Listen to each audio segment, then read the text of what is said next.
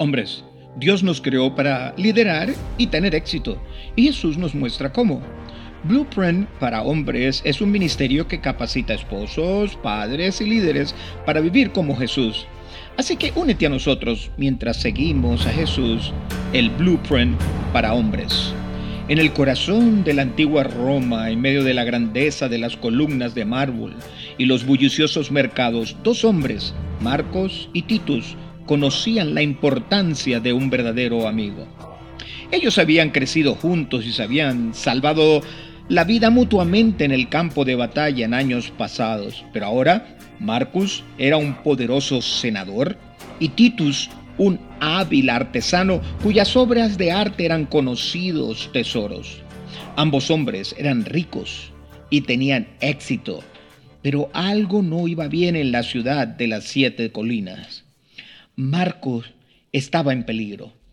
Los espías de Nerón estaban orquestando un caso contra él y el emperador tenía fama de ser rápido en ejecutar a cualquiera que considerase una amenaza. El noble senador se paseaba ansiosamente en su villa. La luz de la luna proyectaba una sombra sobre el suelo de baldosa. Marcos no estaba seguro de qué hacer. Si se le pedía ayudar a alguien, también ellos podrían estar en peligro. Marcos miró al cielo negro y sintió que se ahogaba. No tenía opciones, ni amigos, ni tiempo. Justo entonces Marcos oyó un golpe que resonaba en los silenciosos pasillos de su casa. Se le heló su corazón. ¿Serían los secuaces Nerón? Quizás un asesino o un espía.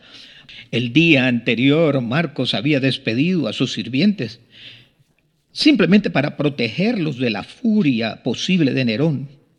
Lentamente atravesó el pasillo vacío y dudó antes de abrir la gran y pesada puerta de madera. Su expresión preocupada quedó iluminada por la luz titilante de las antorchas. Armó su corazón de valor y apretó la mandíbula, fuera lo que fuera, quien quiera que estuviera del otro lado de esta puerta, no le permitiría ver el miedo. Entonces desenganchó la cerradura y tiró de ella para abrirla. Al hacerlo, notó que el hombre que estaba a la puerta no era uno de los hombres de Nerón, era Titus. Solo un verdadero amigo se atrevería a visitar una casa bajo la sospecha del emperador. Titus, ¿Qué te trae aquí a estas horas? preguntó Marcos, su voz traicionando su agitación interior. He venido a ver cómo estás, Marcus, respondió Titus mientras entraba. Has estado ausente del foro durante días y he oído los rumores que corren por la ciudad. ¿Estás bien, querido amigo? Esa sola pregunta amenazó con romper el dique de control que Marcos se había edificado. Suspiró pesadamente. Sus hombros, bueno, se hundieron con el peso de sus preocupaciones y dijo, me temo que no lo estoy, mi amigo Marcos.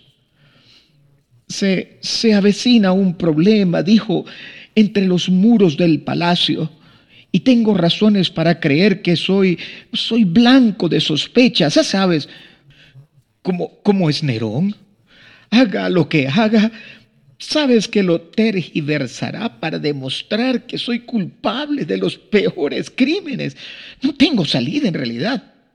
Sus manos bajaron hasta la daga que llevaba a la cintura. Sinceramente todo el mundo estaría mejor si yo mismo acabara con esto. Ya nadie me necesita aquí. Los ojos de Titus se abrieron con preocupación mientras escuchaba atentamente las palabras de su amigo Marcos. Colocando una mano reconfortante sobre el hombro de Marcos, le dijo, ya no estás solo. Ahora deja de decir tonterías. Roma necesita hombres buenos como tú. Cuéntamelo todo y juntos encontraremos la forma de vencer todo esto. A medida que Marcos relataba sus temores y sospechas, la tensión en la sala se hacía más palpable. Afuera, El lejano retumbar de los truenos resonaba en el cielo nocturno, reflejando esa agitación dentro del corazón de Marcus.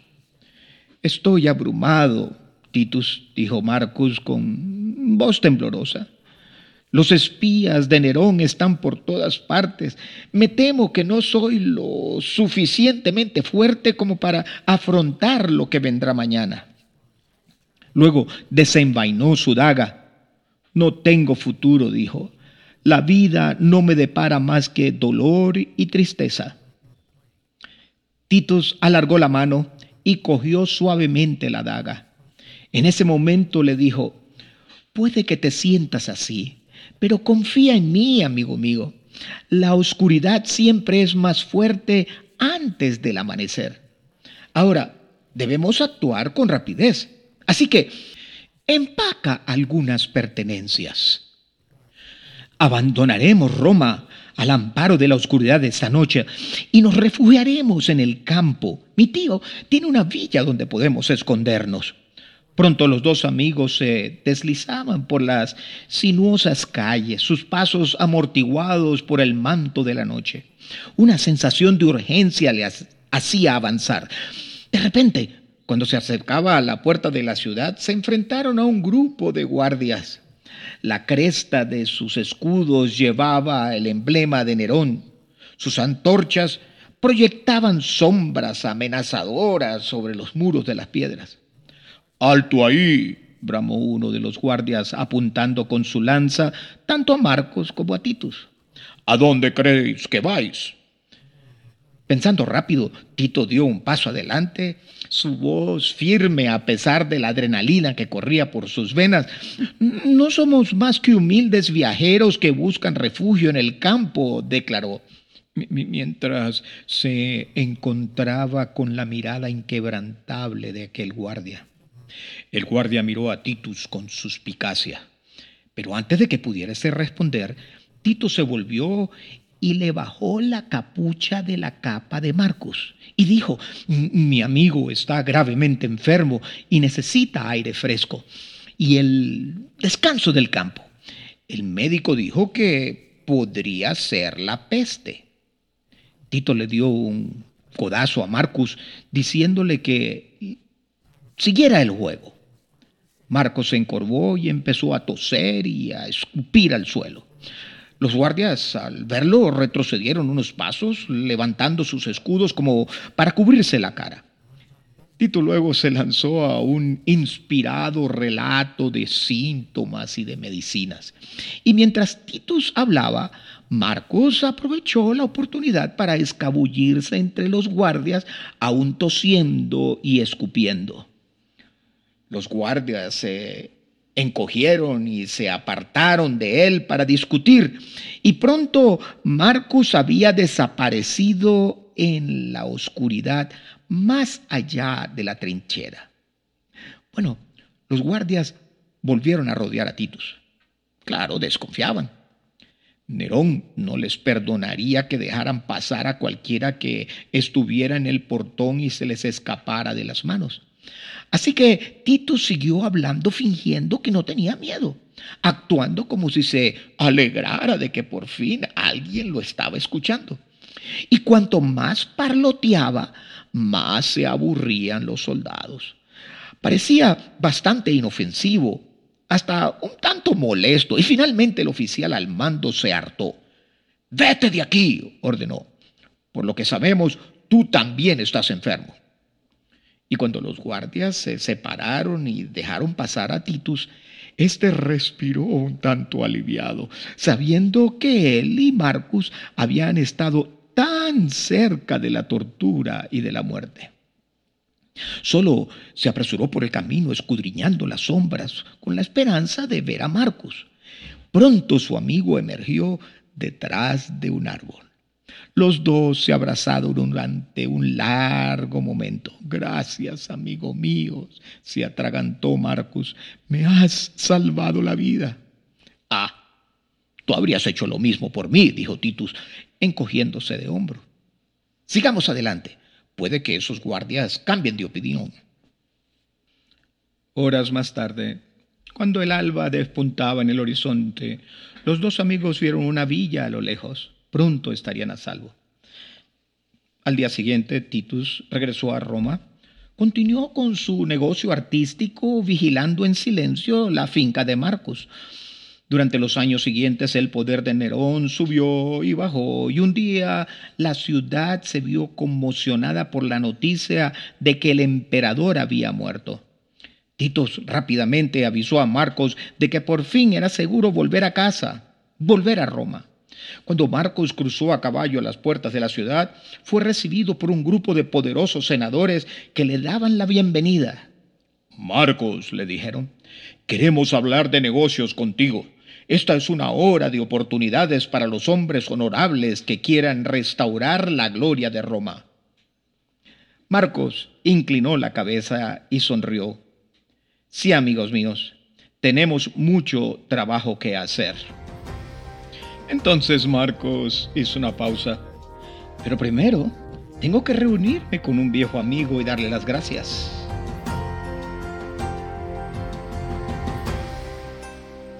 ¿Cuántas vidas se han salvado a lo largo de los años porque un amigo decidió integrarse en la oscuridad con otro amigo?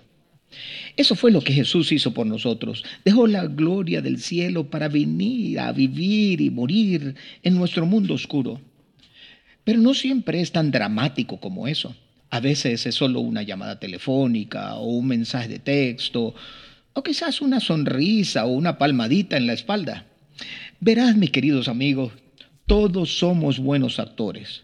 Montamos un espectáculo y sonreímos para hacer creer al mundo que estamos bien. Colgamos las fotos bonitas de las redes sociales, ya sabe, esas vacaciones en la playa con la familia, riéndonos con la esposa, levantando quizás el pez como trofeo.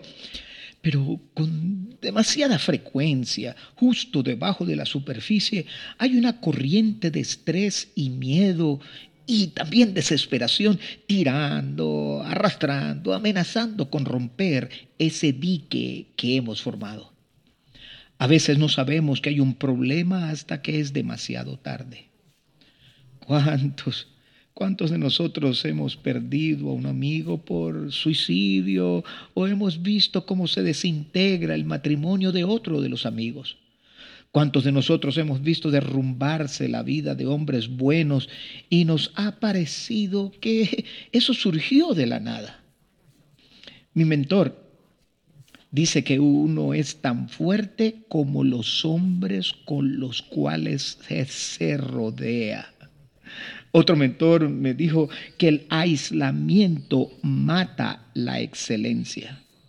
Sin embargo, los hombres de todo el mundo están cada vez más aislado.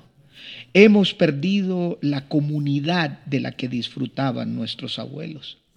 Y si nos cruzamos de brazos y dejamos que la sociedad nos diga lo que tenemos que hacer, pronto nos encontraremos solos, encerrados en un confinamiento solitario de nuestra propia creación.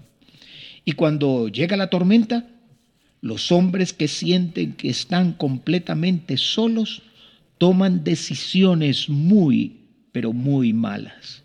Algunos recurren al alcohol, otros se refugian en mujeres, pero algunos cogen su pistola y apretan el gatillo. Nunca sabemos cuándo es ese momento oscuro para otros hombres. Y por eso, ¿qué es tan importante edificar una comunidad ahora, conectar con hombres que se controlen y se apoyen mutuamente, pase lo que pase. Porque llegará un momento en que una palabra de ánimo, una rápida llamada telefónica o incluso un mensaje de texto podría salvar una vida. Un hombre de mi grupo pequeño compartió una historia. La semana pasada tuvo la imperiosa necesidad de llamar a su hermana Siguió posponiéndolo y posponiéndolo, pero no podía desprenderse de ese impulso. Finalmente se hartó y decidió llamarla. La llamó y esperó que contestara.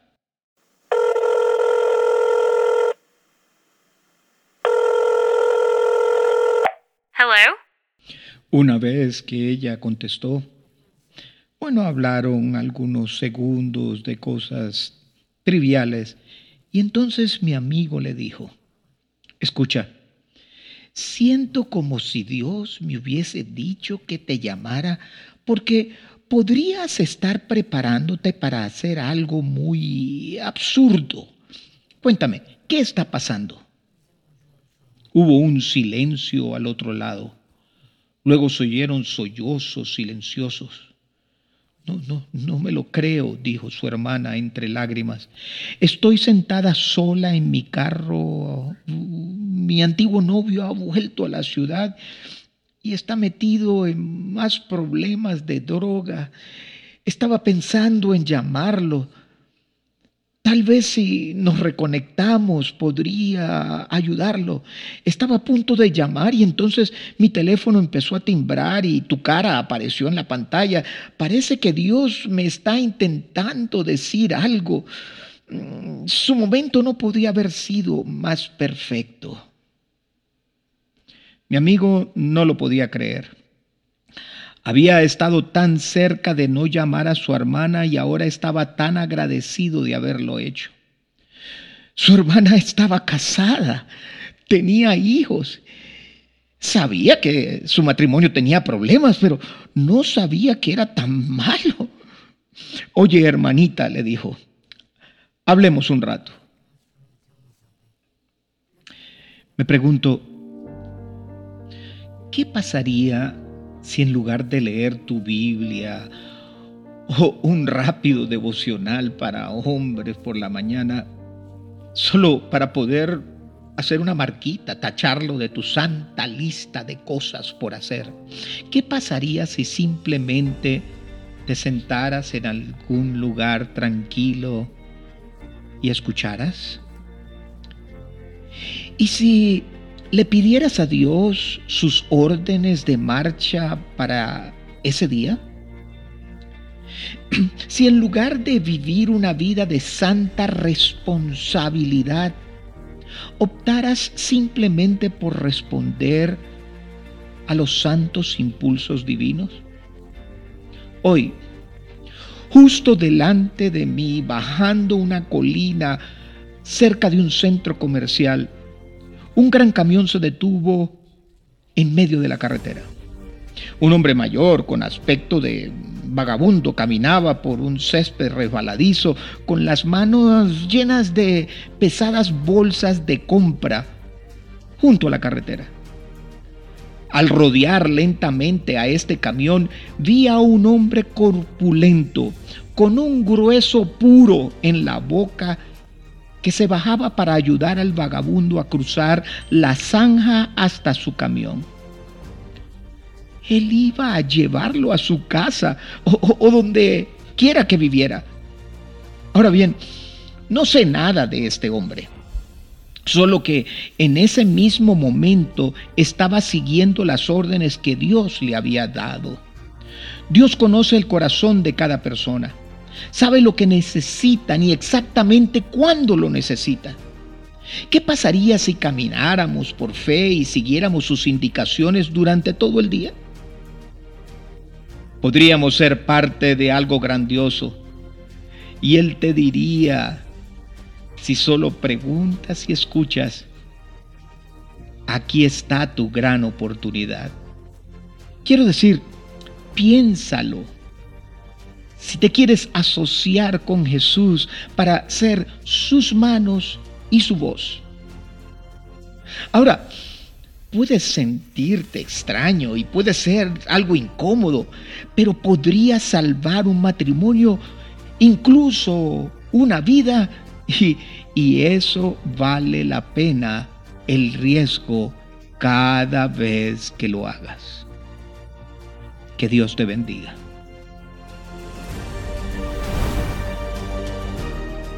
La mayor necesidad del mundo es la de hombres que no se vendan ni se compren, hombres que sean sinceros y honrados en lo más íntimo de sus almas, hombres que no teman dar el pecado al nombre que le corresponde, hombres cuya conciencia sea tan leal al deber como la brújula al polo, hombres que se mantengan de parte de la justicia aunque se desplomen los cielos. Ser un hombre significa ser un líder. Eres un protector y tienes la responsabilidad de hacer de este mundo un lugar mejor. Ese es el tipo de hombre que el mundo necesita. Este es el tipo de hombre que tú eres. Y la única manera de llegar a él es seguir a Jesús, el blueprint para hombres. Que Dios te bendiga.